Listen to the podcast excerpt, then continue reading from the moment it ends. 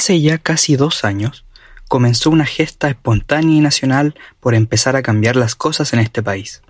El oasis era solo para unos pocos, pero eso a ellos les bastaba, filo con el resto. Hoy, desde el ex Congreso Nacional y desde el Palacio Pereira, se comienza a escribir el esbozo de un nuevo Chile. Pero para eso falta un poco todavía. Por ahora, mientras pasan y pasan cosas en estos tiempos líquidos, solo basta recordarnos que hay que seguir adelante, pues la vida es corta.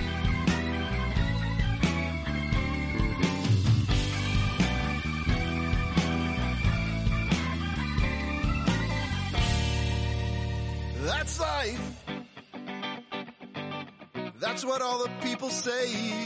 You're riding high in April, shot down in May. But I know I'm gonna change that tune. When I'm back on top, back on top in June. I said that's life. Eh, bueno, ¿qué tal queridos amigos, queridas amigas? Eh, bienvenido a la primera edición de La vida es corta, este nuevo espacio dentro de nuestro humilde proyecto donde conversamos temas puntuales con invitados y qué mejor que eh, hacerlo a lo grande con alguien que ya pasó por aquí por, por nuestro espacio en marzo cuando aún era candidata, hoy ya dentro de eh, yo creo que el órgano más importante del país en este momento, el órgano que está la entidad que está escribiendo el futuro de Chile, ¿o no, amigo Iván?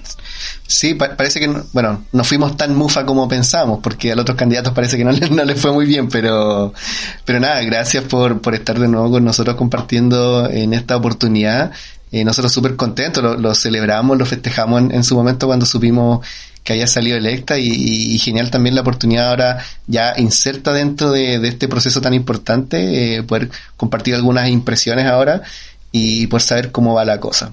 Así que, amigo Andrés, no sé, eh, bueno, ya, ya la hemos presentado antes, no sé si te gustaría presentarte a ti de nuevo eh, para que la gente pueda conocerte un poquito.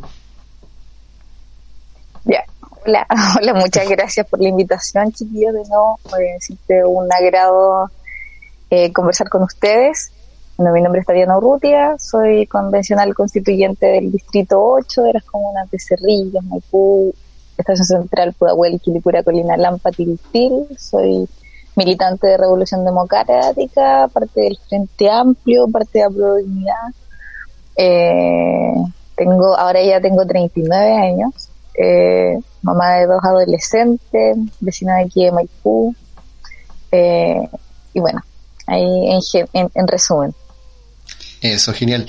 Oye, Tatiana, una, ya, como para ir empezando y ir adentrándonos de a poco en algunas de las cosas que nos gustaría poder, eh, como copuchar en el fondo. Si al final esto también es como un poco más distendido, domingo por la noche. Eh, Tatiana nos comentaba un poco ahí, estaba viendo la imagen que yo estaba compartiendo de la convención. Yo creo que ya de estar un poco saturada con el tema, pero entonces la idea es hacerlo quizá un poquito más lúdico, por eso quería partir preguntándote eh, cuáles fueron, bueno, yo ya te comenté un poco cuáles fueron un poco nuestras reacciones cuando supimos que había salido eh, en la elección, pero cuáles fueron eh, tus reacciones, tus sentimientos, tus emociones, estos primeros días, sobre todo en el mismo día de las elecciones. Mira, la verdad es que como mm, eran tantas apuestas y tantas elecciones ese día que, mm, bueno, yo milito hace nueve años en un partido y hace ocho años que estamos aquí en la comuna de Maipú construyendo a nivel territorial y, gran parte de nuestras eh, sueños y apuestas estaban en lo municipal.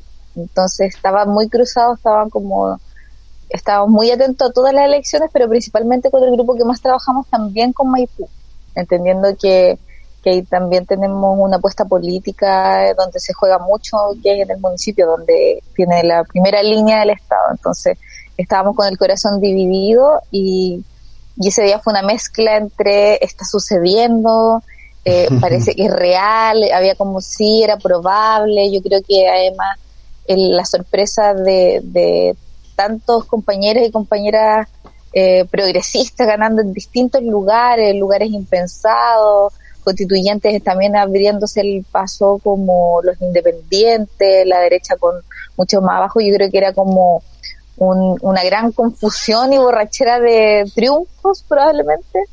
Entonces yo recuerdo mucho, claro, eh, eh, la celebración respecto a Maipú, porque estaba en el comando de Maipú, porque estaba con la gente, eh, hicimos campaña muy juntos, obviamente. Entonces creo que eso, pues esos días fue como muy, muy en lo inmediato sentir ese orgullo y esa esperanza de que tenemos gobiernos locales, que es trascendental para el proyecto a largo plazo.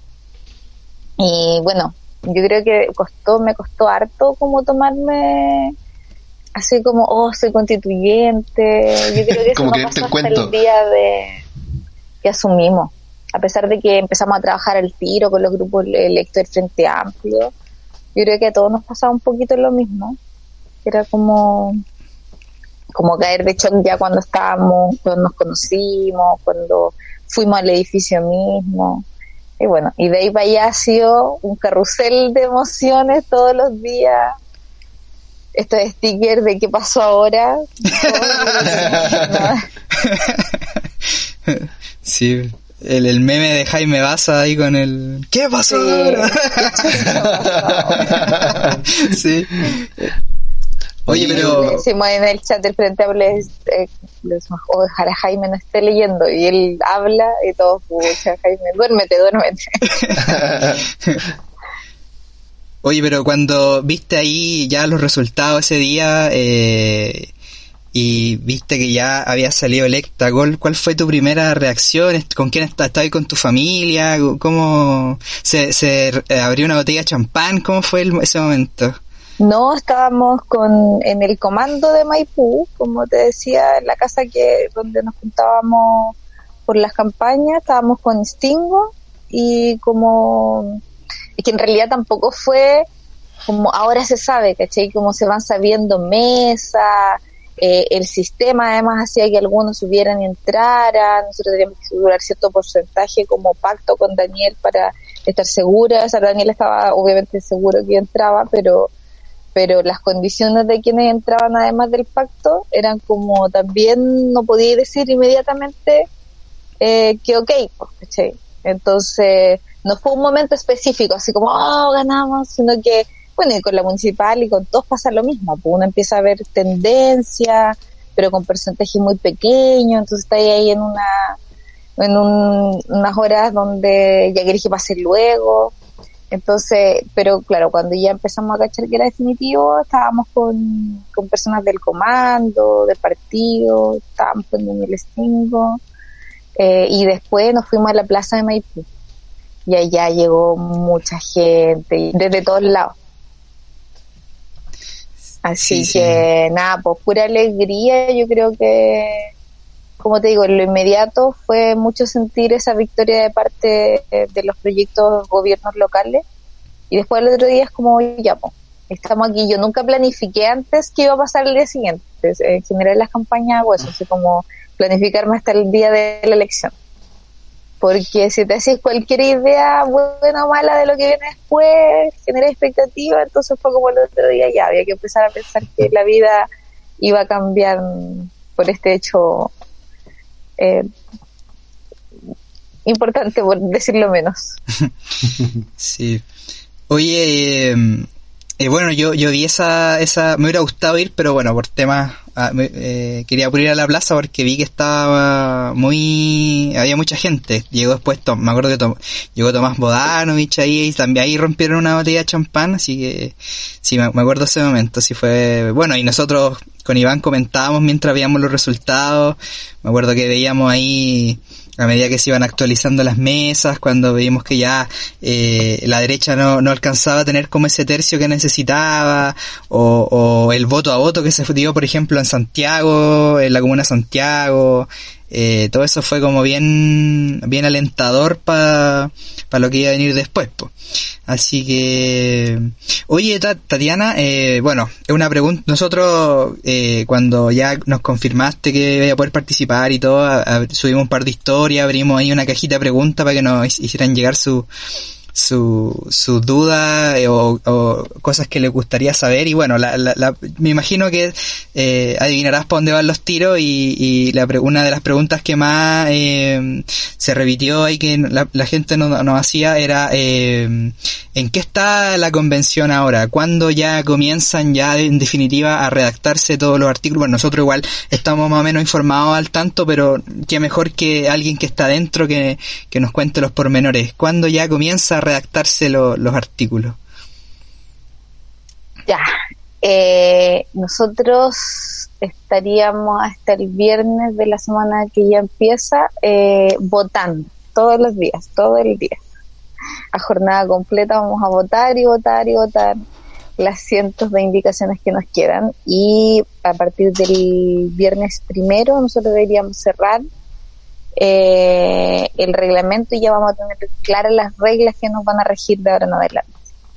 Eh, y la próxima semana se viene ya la conformación de las comisiones. Eh, hasta el momento todo indica que tendríamos siete comisiones eh, que van a estar trabajando durante los meses que quedan, que son de contenido, que son las destinadas a escribir el contenido. Esa es la conformación sería la semana la próxima semana sea, no a partir de la de mañana, sino que la del 5 de octubre. Y después la semana del 11 de octubre vamos a la primera semana territorial. Es algo parecido a lo que pasa en el Congreso con, la semana distrital. Acá va a haber un espacio para que eh, la y los constituyentes estén haciendo trabajo en los territorios, eh, bueno, y toda esa terapia que a veces eh, no está establecida por horario, pero si, por ejemplo, eh, sabemos que es súper importante que, por ejemplo, es la, la, relación con, la sociedad organizada y la no organizada también. Así que, y desde ahí volvemos ya a sesionar en las comisiones. Y ahí las comisiones van a empezar a también, me imagino en una primera instancia, igual como lo hemos hecho en la comisión provisoria, como primero eh, bueno, las reglas van a estar claras porque vamos a tener un reglamento, pero por ejemplo, ordenar los tiempos de discusión. ¿Qué temas se van a discutir primero? ¿Cuál va a ser la forma de discusión de cada una de esas comisiones? Entonces, probablemente también la etapa de instalación va a ser un par de semanas eh, y ahí ya van a empezar a funcionar además. Eh, de, de, toda esta discusión del reglamento hemos mandatado que se creen organismos técnicos para que presten soporte a las tareas políticas que eh, nos va a demandar el reglamento y eso ya, por ejemplo, el viernes se van a saber quiénes son. También, eh, y todo esto se conforman mayoritariamente por funcionarios en comisión de servicios de otros organismos. Eh, entonces, se tiene que suceder todo eso, por ejemplo, para que los mecanismos de participación ya empiecen a andar, eh, se firmen los convenios que hay que firmar con todas las colaboraciones que, que se necesitan para lograr finalmente echar adelante la constitución con las reglas que nos estamos poniendo.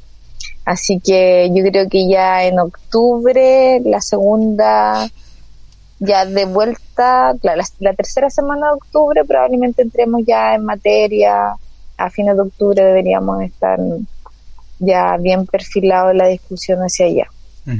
Oye, y me, como que me perdí un poquito. ¿Las comisiones que van a formar van a ser al final las comisiones que van a proponer los artículos o algo así o no?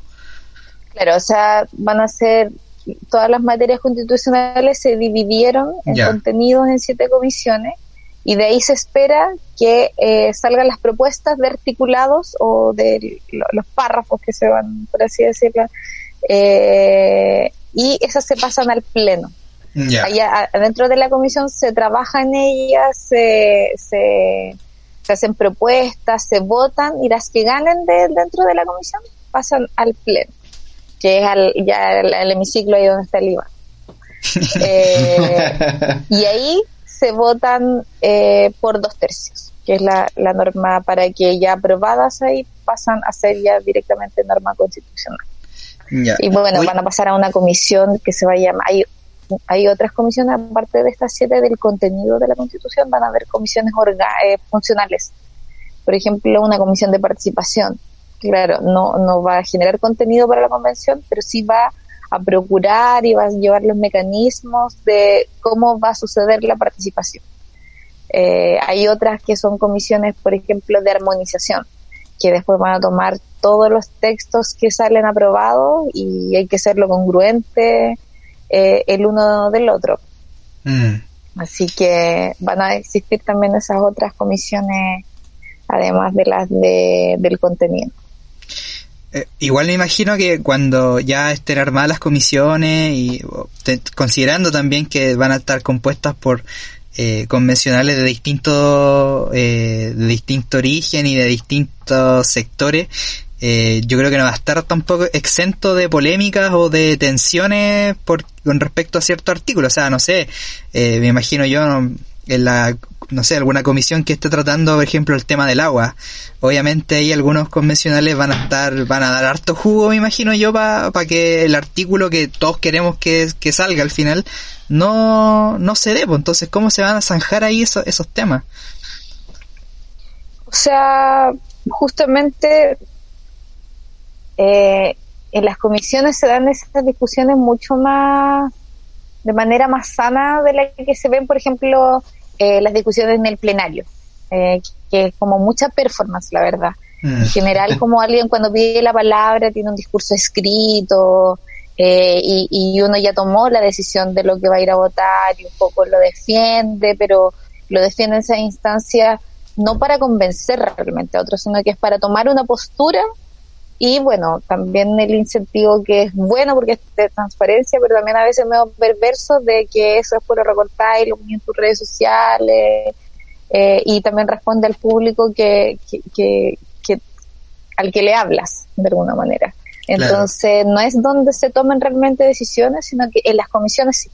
Hay uno conversa y se olvida mucho, o sea, uno no olvida de dónde es cada uno, pero, pero sí como eh, no son ideas en disputa, hay ideas en construcción y eso se da con conversación. Entonces, nada, pues al final van avanzando a poquito las ideas y, y se van atenuando de los extremos, por así decirlo, porque al final para ser aprobada necesita una amplia construcción. Entonces, y ahí está esta otra tarea que es un poco difícil a veces de transmitirla, porque la gente debería pensar así como, bueno, si llegan a la 9 de la mañana y están tantas horas redactando, se los divide entre los 155, además tienen estos asesores, bueno, terminarían de más que la hacen, como que fuese así de fácil eh, escribir una constitución. Eh, porque realmente lo que toma mucho tiempo es la construcción política, que es la conversación con otros, que no se da en el, en el hemiciclo igual, obviamente uno conversa, escucha la idea de otro, te hace sentido, muchas veces que a lo mejor escuché la explicación que era distinto a lo que decía el papel, pero en realidad esas conversaciones se dan fuera de ese espacio.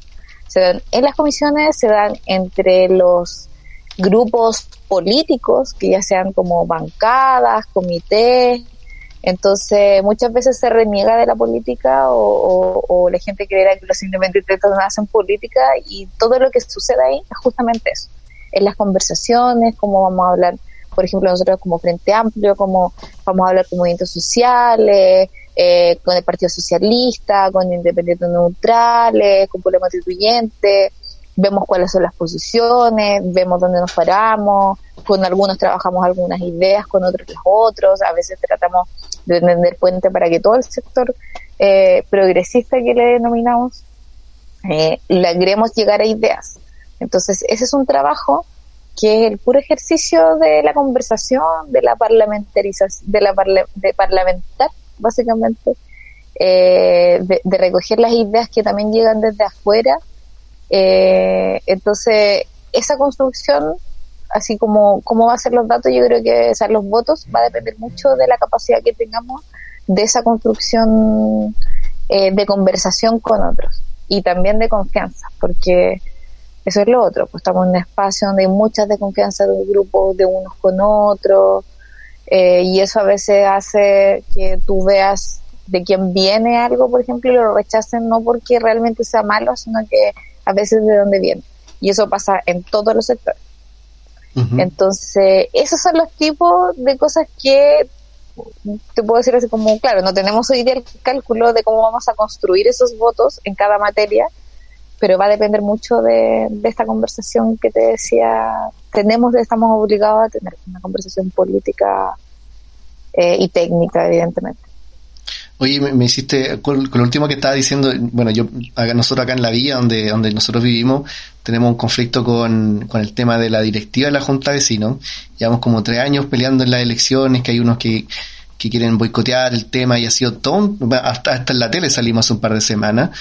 Eh, y pasaba, pasaba justamente eso que decías tú, al final en, todo grupo humano donde hay que tomar decisiones de repente prima también quizás eh, la procedencia o el origen de una propuesta que la propuesta en sí misma, entonces eh, me imagino que debe ser bueno, es parte de la política también el, poder negociar, el poder conversar con, con las otras eh, sectores que a lo mejor no son tan afines a nosotros para poder llegar a algún, algún acuerdo. Me imagino que eso debe ser lo difícil y, me imagino que una tarea eh, también agotadora quizás. Y, y, en ese sentido te quería preguntar también, y bueno, con lo que tú mencionabas también, eh, nos adelantamos un poquito en algo que, que queremos tocar también, eh, pero en, tu, bajo tu punto de vista o, la experiencia que tú has tenido, no solamente quizás ahora en la convención, sino en otras instancias de deliberación quizás, eh, ¿qué le dirías a, estas personas que a lo mejor dicen, bueno, yo he leído muchos comentarios así, por eso te lo pregunto, a estas personas que dicen que los convencionales eh, puro que van a sentarse y, que están pagados con la plata de nosotros los chilenos y que en realidad no hacen mucho.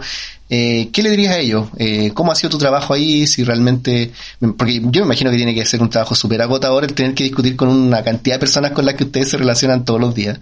Eh, pero me gustaría saber desde tu punto de vista eh, eh, y tratar quizás de desmentir o, o, desmitificar esta noción de que ustedes están ahí puros eh, calentando asientos.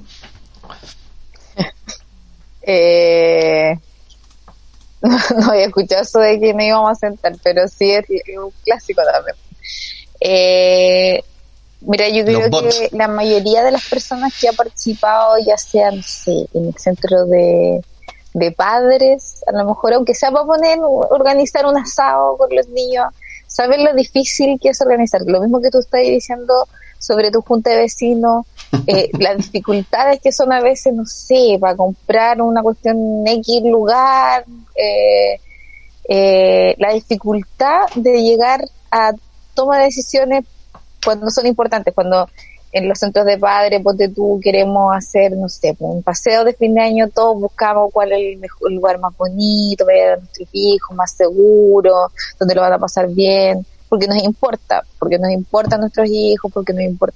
Ya, acá es como, imagínense eso para que personas se tengan que decidir sobre el futuro durante las próximas décadas del país. Eh, en un escenario donde la política ha, estado tan lejana de la discusión eh, del sentido común, por así decirlo, y con una conformación de una convención que es muy distinta eh, se encuentra mucha gente común y corriente, mucha gente que no, no ha hecho política antes también en términos institucionales. Eh, se encuentran también con sus dolores, con sus desconfianzas. Eh, entonces, como, como todo esto lo digo porque creo que es súper importante no olvidar que estas somos personas, que nos estamos conociendo, que tenemos que ponernos de acuerdo para escribir las reglas para el futuro del país y queremos hacerlo bien. Entonces, todo este tiempo hemos estado buscando las mejores alternativas para que todo lo que hagamos de ahora en adelante quede bien estructuradito, eh, tenga de dónde afirmarse todas las decisiones que tomemos, eh, para que cuando tengamos problemas podamos resolverlo de mejor manera y, y de esa manera dar, como dice Elisa Loncón, siempre también como dar lo máximo de nuestra capacidad reflexiva para la discusión de los contenidos. Y eso requiere de tiempo mucho menos, en otros países mucho más del que nos hemos tomado nosotros. En otros lugares seis meses han demorado para sacar un, reglamento. Acá se ha hecho un esfuerzo, además con un gobierno que tenía como mandato facilitar el camino de la convención y, y yo por lo menos no hay ninguna otra interpretación que haga respecto a nada de lo que han hecho, sino ha sido entorpecer. Eh, entonces, y yo creo que hoy día Chile está súper despierto y entiende eso también. Mucha gente, eh, si bien en redes sociales a veces aparecen unos que otros, además aparecen toda a la misma hora, uno ya más o menos sabe el actuar de ciertos, de ciertos usuarios. pero la gente nos dice, no, pero si es que, si nosotros sabemos que no quiere, que los quieren boicotear, nosotros sabemos, la gente entiende que la tele miente muchas veces. Eh, yo creo que tenemos esa ventaja. Y yo lo que diría es que nada, porque vamos a tratar, hemos tratado de empujar mucho maneras, por ejemplo, de comunicar lo que sucede adentro, que es una discusión súper árida, o sea, a mí me pasa, que si no voy a una reunión de repente, cuando voy a, una comisión, me perdí y no logro entender.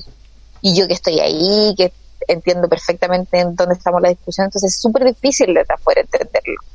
Eh, y no estar escuchando las siete horas para entender lo que está pasando, entonces tratamos de buscar mecanismos también que esperamos se implementen a futuro de traducción. Hay otras plataformas que están full trabajando como traduciendo todo lo que pasa yo tengo harta esperanza de que esos canales eh, van a estar traduciendo más la pega que llegamos desde ahí y el llamado a, a, a, defender la constitución, a defender la convención, porque va a estar bajo ataque eh, constantemente por las cosas a veces más, más ridículas que puedan imaginar, pero que venden a Así que eso es muy llamado y a participar cuando se abren los canales de participación a darle nomás. Aunque uno diga, no, pero que voy a hablar yo, no sé nada de política, constitución, a darle, a participar, porque los espacios están pensados y diseñados para que participen no solo los que siempre han participado, sino que también eh, todas y todos. Y con, con respecto a eso, disculpa Andrés, solamente una intervención, eh, porque tú ya comenzaste a hablar un poco de, de esta como campaña de desprestigio, ¿cierto? De esta gente, estos bots que escriben a la Aymar. Bueno, el comentario, la pregunta que yo te hacía es porque me ha tocado verlo, o sea, sobre todo las primeras sesiones que ustedes tuvieron, eh, como yo trabajo en la casa, las seguía mucho en línea y una cantidad de gente escribiendo. Ahora, era muy, me llamaba mucho la atención que, por ejemplo, habían páginas que tenían comentarios pagados porque solamente podían escribir los suscriptores. Y los suscriptores da la coincidencia que eran todos, parece, de la misma tendencia. Entonces también era como sospechoso. Pero bueno, más allá de eso, eh, con todos estos movimientos también que han habido este dinamismo dentro de las listas eh, de la convención, estos cambios, gente que se ha salido de algunas listas, que ha conformado otras, que después se vuelven a salir, eh, con esta dispersión también que ha habido dentro de, la convención, eh, ¿qué, piensas tú? ¿Cuál, ¿Cuál es tu opinión con respecto al, a la credibilidad? ¿Qué piensas que a lo mejor, no sé, puede a contribuir a esta campaña de desprestigio o la desconfianza que muchas personas están teniendo. Yo ahora vengo de tomar once de mi papá y mi papá así como totalmente defraudado de, los convencionales diciendo que los tipos ya como que se vendieron. Pero me gustaría saber qué, qué, pensáis tú, si realmente les afecta a ustedes en el trabajo que están haciendo y si realmente creen que este tipo de acciones eh, les quita algo de credibilidad. Pero en particular que se reconfiguren la lista o Claro, como toda esta, claro, o sea, eh, quizás en los temas más polémicos se van a manifestar aún más cuáles son las verdaderas posturas de las personas que componen la convención. Eh, como que ya ese sentido de unidad al principio quizás como que se ha ido eh, quizás disgregando un poco las diferentes posturas, pero pero piensas tú que alguna alguna de estas cosas, sobre todo por ejemplo, no sé, pues con, con este tema del pelabade, puede ser que a lo mejor lo tocamos más adelante, pero eh, estas cosas quizá un poco más externas le quitan eh, eh, como, como esa credibilidad al proceso que ustedes están llevando adelante? Mira, yo socióloga no soy, pero me encanta como posicionarme desde adentro mirando cómo, cómo evoluciona esto en términos de relaciones, ¿no? Así como de, cómo nos relacionamos los distintos grupos. Eh, yo estoy como súper alucinada, por así decirlo, con, con ver un espacio institucional donde, bueno, para partir somos la mitad mujeres eh, y, y, y, mayoritariamente feministas. Que entonces no hay un ningún, o sea, el margen de accionar del, del patriarcado está súper reducido, así como que yo lo siento mucho, eh, o, o, o, al menos está como muy eh, pues estamos a la par, entonces ya se siente algo muy distinto. Y al mismo tiempo tenemos, eh, a lo mejor ustedes lo ven por pantalla, así como súper simbólico, que los pueblos indígenas andan con su vestuario. Eh, en particular, pero ella también se siente en todo, se siente en las conversaciones, se siente en las reflexiones, eh, se siente en las negociaciones. todo esto está pasando como, están pasando cosas que nunca pasaron ante una institución donde hubiera que tomar acuerdos. Entonces también me parece súper natural que además entrando una cantidad de independientes como el que entró, eh, es natural que pase esto. Por ejemplo, ya, yo soy del Frente Amplio. Entonces nosotros nos encontramos con nuestros compañeros y, no, nadie se ha ido, tenemos como una línea muy clarita, pero porque tenemos, compartimos un proyecto que no solamente tiene que ver con la constitución. Hay muchos independientes que solo se metieron un poco eh, por este tema, pero compartimos una visión de país eh, y una visión de país que venimos construyendo hace años. Eh, entonces coincidimos y eso está escrito y eso hoy día se representa en la candidatura de Gabriel eh, y eso lo proyectamos hacia las otras candidaturas del Parlamento que va a tener que poner en marcha esta, esta, esta constitución que escribamos y que esperamos en el plebiscito de salida. Nosotros tenemos eso de dónde firmarnos, de dónde agarrarnos. Los independientes no porque muchos de ellos vienen a lo mejor de representaciones territoriales o de luchas eh, sociales en particular, se encontraron acá, eh, ellos también están conociendo cuáles son sus intereses, cuál es la visión del país que tienen entre medio, bueno, esto, se lo escuché, eh, no me acuerdo aquí en, en qué conversación, pero es natural este proceso de desapego de esta cosa maravillosa, pues, porque antes de elegirlo, la convención era como la respuesta a los males, ¿cachai? Una cuestión, unas campañas gráficas de lo que era la Convención Constitucional, algo maravilloso, digamos, de por fin hablar de estas, estas cosas, un ejercicio democrático. Hoy día, esa como concepción maravillosa de lo que iba a ser la convención tiene rostro humano, ¿cachai? Tiene caras que ya dejan, o sea, tú, ya, yo soy una representación de, de uno de esos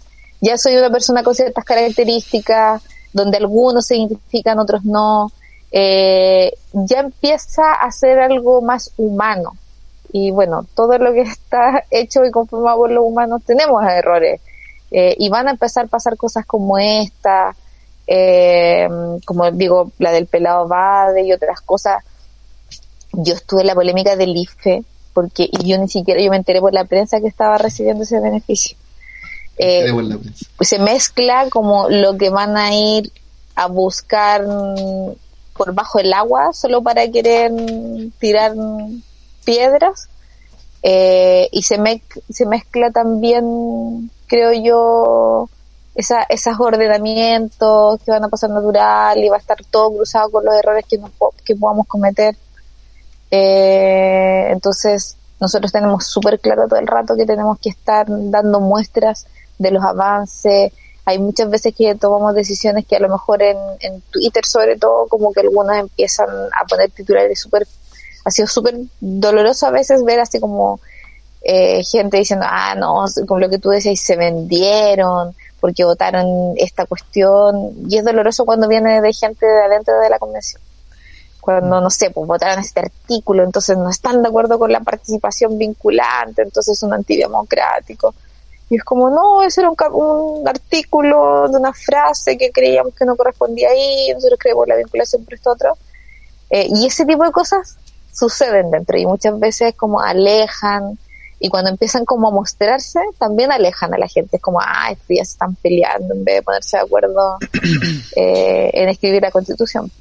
Y esos son los riesgos que yo creo que nosotros estamos todos los días mandatados a, por eso tantas reuniones, tantas conversaciones, pues como cómo logramos avanzar llevando como en equilibrio eso que son conductas normales que, o que van a suceder todo el tiempo que estemos dialogando eh, y, y, cómo cuidamos ese equilibrio de lo que estamos mostrando de cómo avanzar. Sí, pues igual considerando lo que yo iba a, tratar también, pero Iván se me adelantó, es eh, precisamente eso, porque igual hay un todo un tema eh, de las redes sociales, ya, o sea, ya está como más que confirmado que hay un, hay como una campaña que ya está instalada, que se instaló desde el día 1, incluso al día siguiente después del, del acuerdo del 15 de noviembre del año 2019.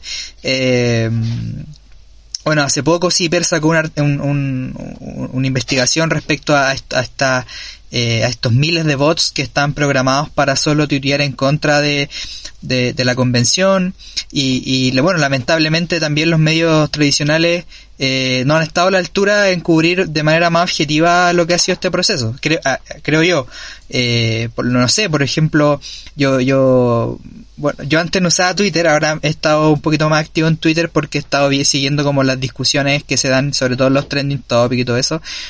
Y me ha tocado ver, eh, no sé, pues, muchos noticieros que ponen eh, titulares súper tendenciosos eh, respecto a, casos que en verdad no, no, no merecen tanta tendenciosidad eh, en, en, la convención, eh, no sé, pues hemos visto en los matinales también como eh, una pataleta de alguna de una convencional, no decir el nombre, eh, se convierte en, en, casi el tema de conversación de toda la mañana, eh, casi es casi como farandulizar el, la, la convención más que eh, ceñirse como al trabajo concreto que están haciendo, entonces igual ahí eh, me gustaría también saber eh, cuál es como tu postura respecto a, o cuál es tu crítica tal vez a, a estos medios o, o, a esta, sobre todo los medios, porque pucha, uno, uno espera que los medios, bueno, eh, pensando ilusamente hoy en pleno 2021, eh, pensando ilusamente que los medios deben, tienen que cumplir una, un rol de, de, informar y no de polemizar o, o básica, ya derechamente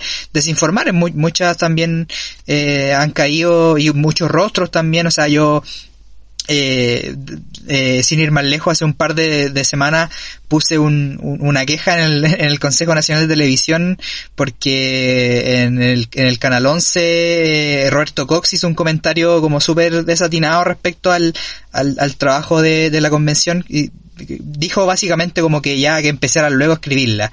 Eh, entonces fue como súper, generó hartas polémicas en Twitter y yo eh, ingresé un reclamo al Consejo Nacional de Televisión. Entonces, claro, se ven toda esta, toda esta, eh, desde titulares hasta comentarios, hasta cómo cubren eh, el trabajo de la convención en los matinales. Eh, me gustaría saber cuál es, si tiene alguna posición más crítica respecto a, al rol que están teniendo los medios, porque al final más que, más que ayudar están entorpeciendo el proceso.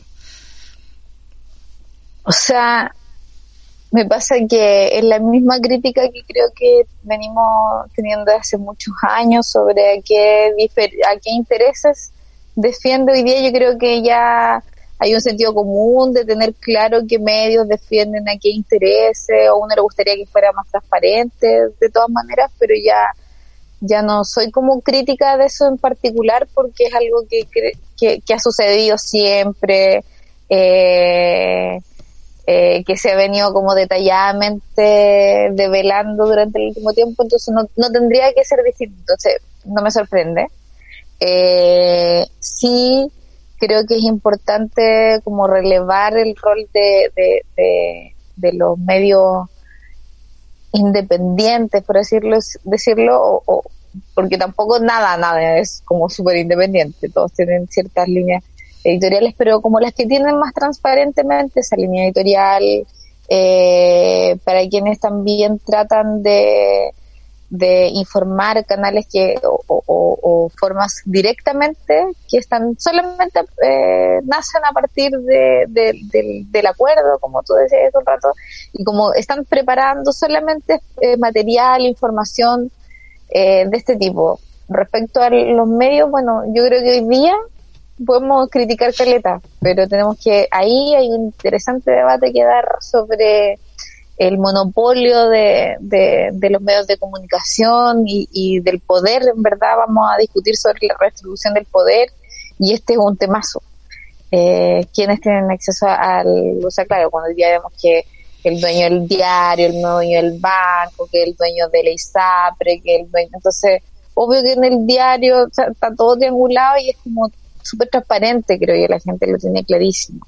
Eh, y ahora nos toca cómo vamos a dar esa discusión, cómo la vamos a traducir, eh, cómo va a ser ese sentido común eh, que existe hoy día, que todos sabemos que algo que pase, cómo lo logramos transformar en una norma que delinee un camino con un poquito más de justicia en esa área. Entonces, por ahí no estoy como calentando mucho la cabeza con eso. Sé que hay hartos periodistas también que están eh, tratando de, de los distintos medios también, a veces de esos medios grandes, eh, que uno los ve poniendo la portada, tratan ahí de hacer sus pegas, de, pero bueno, llega de repente la orden eh, y a veces podemos ver una noticia como, oh, súper bien redactada, como súper eh, más parecida a la realidad, pero bueno, hay veces que... Eh, y, y, yo creo que se viene más se viene difícil. Yo creo que hoy día ha sido una muestra un botón lo que los que son capaces de hacer. Eh, yo creo que cuando estemos hablando de, de tocar intereses eh, realmente importantes para los grupos más poderosos del país, probablemente esa campaña va a ser mucho más más potente, más efectiva y nada, pues vamos a tener que, yo creo que esa es la disputa un poco, cómo logramos hacer que los espacios de participación, nuestros propios canales, permeen mucho más ese sentido común. Mm. Y, y, y, se entiende, o sea, algunos que ya están haciendo campaña por el rechazo de salida y le suma cualquier... Ahí uno le da rabia a veces cuando los, los que son de nuestro sector te empiezan como a tirar mierda entre unos, así como, ya si pensamos distinto, no por eso somos malos, pensamos distinto. Y es una conducta que yo creo que pone en riesgo muchas veces eh, el futuro, porque si al final veis que estos dos tercios eh, que hoy día existen en términos así como sociales, simbólicos, que los veis peleando entre ellos, también pierde uno la esperanza. Sí, pues yo creo que eso igual afecta a Caleta también y, y, y cómo se ve desde afuera también, pues, creo yo, ¿no? O sea, a mí yo no lo veo desde afuera, así que ahí usted me... pero, pero, pero, o sea, estamos súper conscientes de que eso está pasando y dentro de las pocas posibilidades que tenemos también de enfrentar ese tipo de, de campaña, eh, pues yo estoy como a mí de guata, así yo como que me quedo súper tranquila. Siento que las veces que se ha intentado atacar, también hay otra fuerza que responde, que una fuerza muy bonita, que responde con hechos, que responde como de buena manera, no con estos ataques que a veces son tan violentos que uno dice lo vaya, como no te puedes ni siquiera tomar en serio ciertas críticas. Sí. Eh, bueno, yo creo que con esa pregunta ya dejamos lo más serio de lado y bueno, nuestra tradición también como podcast buscando distender eh, al final tenemos un par de dinámicas que nos gustaría hacer contigo. Eh, la primera se llama Derribando mitos y fake news. Eh, como ya dije, qué mejor que alguien que está dentro y que está protagonista de este proceso que, que nos ayude a derribar. No es que nosotros los creamos, ¿ah? son eh, son eh, mitos que llegan por ahí, que ya, bueno, ya lo conversamos, así que nos gustaría ahí que, que nos ayudara a, derribarlos. Ya, y el primero dice, ¿es verdad que se subieron el sueldo? Es mentira que no subimos el sueldo. El sueldo está estipulado por la Constitución y eso fue parte de la ley que se discutió y se aprobó y eso no se puede cambiar excepto que lo cambiara el Congreso y nadie quiere que lo cambien ahí solicitado eh, lo, que, lo que se estuvo hablando ese tiempo es sobre un reglamento para la distribución de los recursos, porque ni siquiera era un aumento, porque el Congreso cuando lo pensaron eh, sabían que tenía que ser un presupuesto para esto eh, y bueno, y aquí es como todo esta es la comidilla política que sucede. Por un día antes de entregar el presupuesto el año pasado, el gobierno decía, no, no, pongámosle poquito, y, y todos eran como, oye, pero muy poco. No, pero pongamos poco, si total después llegamos a un acuerdo eh, entre todos para que lo volvamos a hacer cuando ellos ya estén ahí. Entonces fue como, eh, hay actas por lo menos que dicen eso y hoy día desconocen, no, pero porque quieren más plata. Y ahí empiezan las campañas del terror, donde tenemos convencionales que dicen, ustedes quieren eh, llenarse los bolsillos con la plata de la ciudadanía. Y cuando uno escucha eso, que es abiertamente mentira, que estamos dando una discusión de por qué hay que tener más recursos para que la gente pueda viajar, para que los trabajadores que trabajan ahí también puedan tener condiciones dignas, para poder ejecutar las cosas que queremos hacer, cuando uno escucha eso, pues sí, ya, esa persona está haciendo campaña para el rechazo, porque está mintiendo abiertamente, pero su discurso solo le habla a ese como eh, ¿cómo se llama? Así como cajón de, de, de, bombitas que van a ir tirando durante este proceso. Oye, ¿y es verdad que van a cambiar el himno nacional y la bandera también, o no? es una discusión que todavía no se da, podría ser, podría ser, no creo que sea algo que nadie esté pensando como una causa ni con una lucha que dar, pero es algo que podría suceder en algún momento. Porque ¿Y alguna canción que sea tu favorita? ¿Alguna canción que sea tu favorita para postularla? No, no, yo ahí, yo creo que en Chile tenemos hartos artistas que podrían hacer una tremenda propuesta, pero no, yo creo que nadie está pensando en eso, sí, imagínate, pero, pero es una discusión que probablemente en algún momento se ve, si es que alcanzamos. Eh, oye, ¿y es verdad que vamos a hacer una monarquía o no? Por la eliminación de, de, una mención a la palabra república en una en un artículo de un reglamento interno.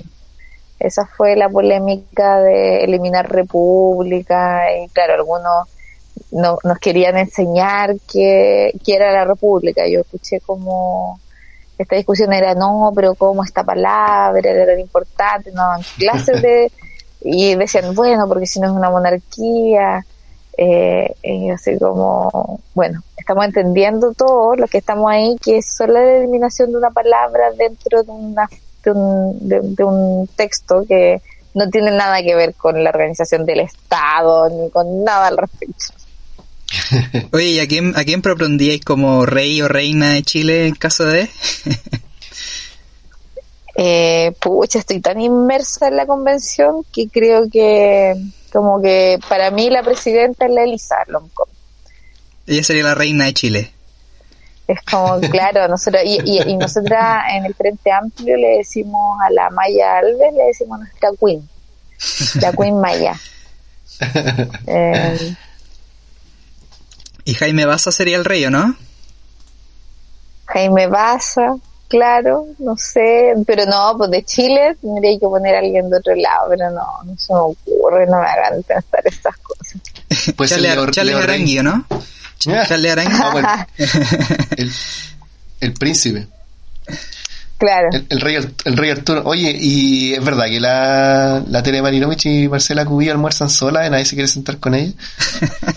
Pucha, no tenemos lugar adentro de Santerno, así que no tengo idea, nunca las veo comer, nunca, nunca compartimos espacio en esa instancia, así que eh, no, y no tenemos espacio dentro de la convención como si lo tienen casinos, que tiene el Senado, la de Cámara de nosotros no tenemos que nada, salimos ahí alrededor a buscar algo de comer. pero, ahora el tiempo está más rico igual, pues igual es rico almorzar en el pasto en este tiempo, ¿no?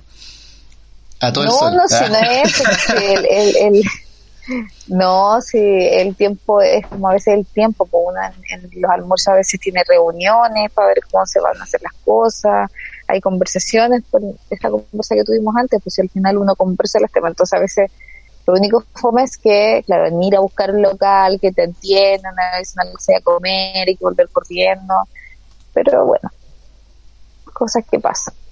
Oye, y es, verdad que pena en el Palacio Pereira, ¿no? Eso dicen.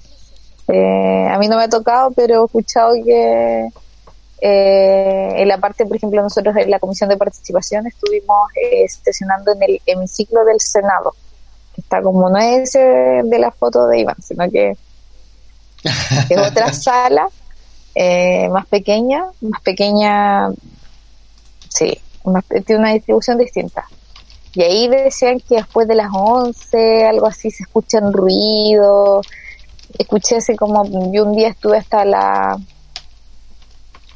10 para las 12, porque después tenía que tomar un Uber para llegar a mi casa, por todo que queda, después no iba a alcanzar, eh, y mis compañeros estuvieron hasta las 2. No, no supe de nada, pero dicen que después de las 11 suenan cosas raras ahí. Eh, nosotros en nuestro último capítulo hablamos sobre cosas paranormales, nuestras experiencias paranormales. Yo trabajo ahora en un sitio de memoria y ahí escucho cosas, sobre todo cuando me quedo solo, escucho cuestiones. Por eso también te queríamos preguntar. cuando, cuando sepa de algo lo voy a contar. Aparte que le, le, gustan los temas paranormales, así que siempre es, es interesante saber. Oye, ya pasando en esta última, ya para ir cerrando, gracias también por, tu tiempo, ya es un poquito tarde y queremos liberarte también porque mañana ya es lunes y comenzamos una nueva semana, pero queríamos dejarte con, con esta última como dinámica cortita, si nos puedes ayudar a describir en, en, en una frase, en dos, una o dos palabras, eh, algunos de los nombres que te vamos a proponer acá. No sé si te gustaría partir a ti. Ya, son todos compañeros de, todos colegas convencionales, así que eh, ¿Cómo describirías en una frase o en dos frases, dos palabras, a Elisa Loncón? Eh,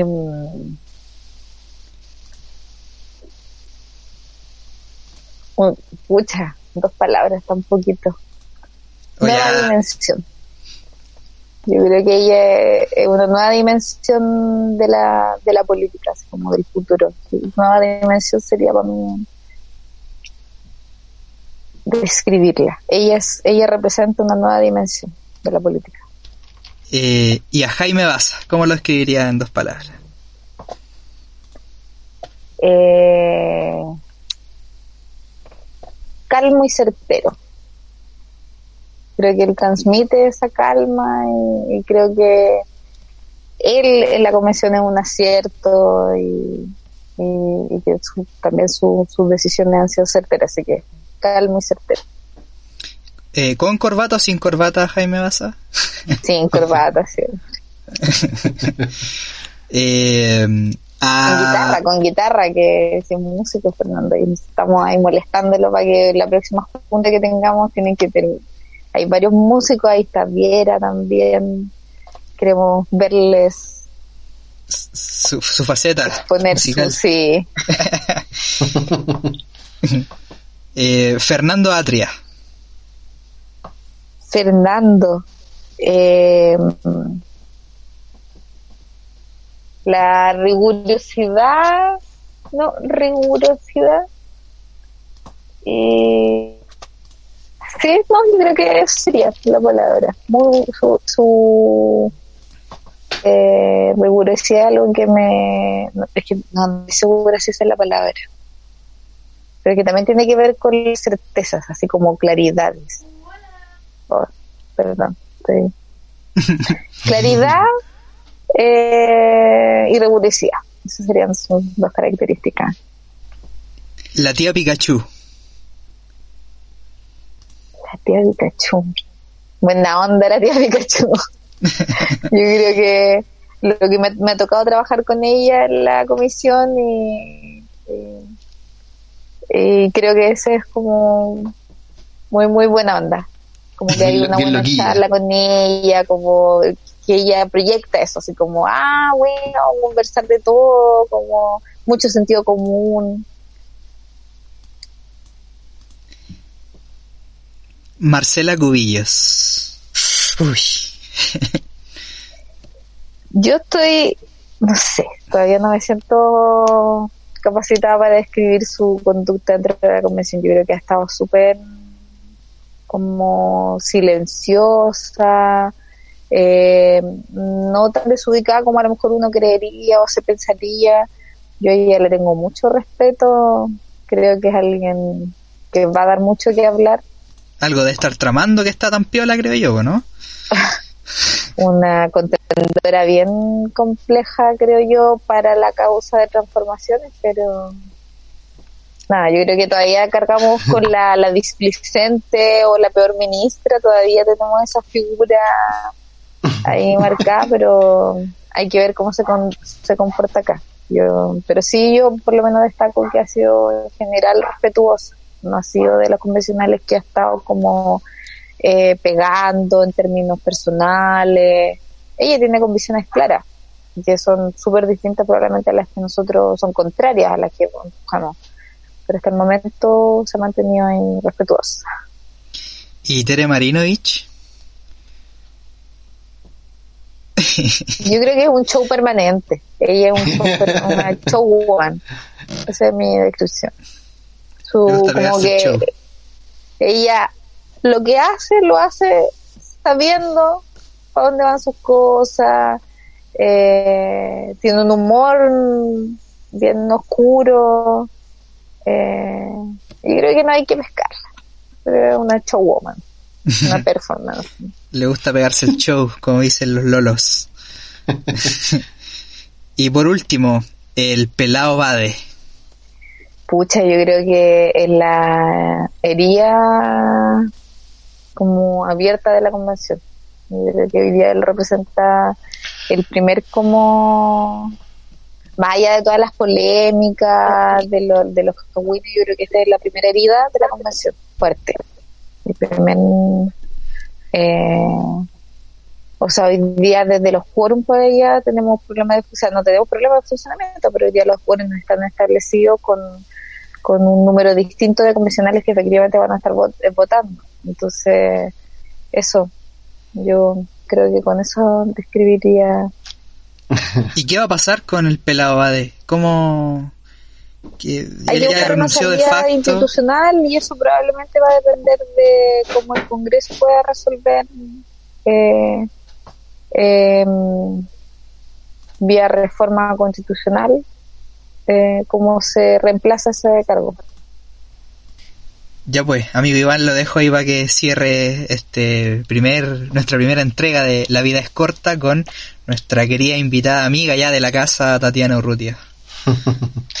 no, solamente agradecer nomás por la, disposición. Yo, sé que, imagino que la agenda debe estar súper eh, ocupada durante estos últimos meses, pero eh, para nosotros siempre es grato poder reunirnos y poder conversar estas cosas que yo creo que son un poco el, interés y, la necesidad de poder saber de todas las personas que estamos pendientes de este proceso. Eh, como decían desde el principio, igual, em, eh, bueno, y en las conversaciones cotidianas que uno de repente tiene con amigos, familiares, siempre hay dudas con respecto a, algunas cosas y hemos tratado de poder dilucidarlas ahora, así que gracias por comentarnos en qué va, cómo han ido avanzando y cuáles son las cosas que se vienen por delante todavía, así que eh, nuevamente gracias, gracias por, por, por decidir eh, compartir con nosotros y, darte este tiempito.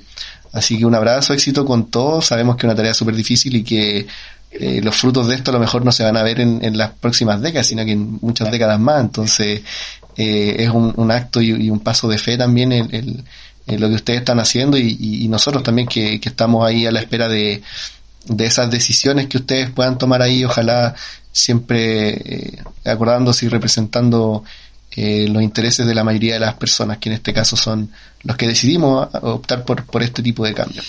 Así que bueno, yo, me despido con esas palabras. No sé si te gustaría decir algo para finalizar. A ti también, Tatiana y, Andrés. No, yo agradecerles de nuevo el espacio, lo paso bien. Eh, conversando además me ayudan a, entender también cuáles son las preguntas que, que no se entienden, uno está a veces muy inmersa, entonces, y, nuestro equipo de trabajo también, entonces, estas conversaciones creo que las vamos a empezar a dar más ahora, ya que vamos a empezar a sacar como la cabeza 100% de escribir la normita para regularnos. Eh, así que feliz, feliz de, de poder conversar con ustedes, Gracias por mantenerse además en el tiempo, no solo en campaña. Se nota que le ponen como harto cariño a esto que hacen y gracias por el tono también de la conversa eh, eh, de algo tan importante. Si uno también no tiene como todo ensayado cómo va a transmitir, un poco estamos aprendiendo, entonces eh, estos espacios son entretenidos. Bacán. Sí, pues, ya, pues lo dejamos hasta acá. Sí, pues lo dejamos hasta acá. Bueno, yo me sumo al agradecimiento. Gracias por subirte al carro de Así es la vida. Eh, la idea era eso, poder tener una conversación más relajada, más distendida, por lo mismo, porque ya entre tanta, yo creo que tanta, eh, tanto maqueteado ahí y tanta cosa, yo creo que salirse un poquito de los esquemas eh, está bien. Así que eso, pues lo dejamos hasta acá. Muchas gracias, Tatiana. Gracias, amigo Iván, por, por, por la, las gestiones técnicas como siempre y eso pues. Nada más. Gracias, tío. Nos vemos. Chao, chao. Que estén bien.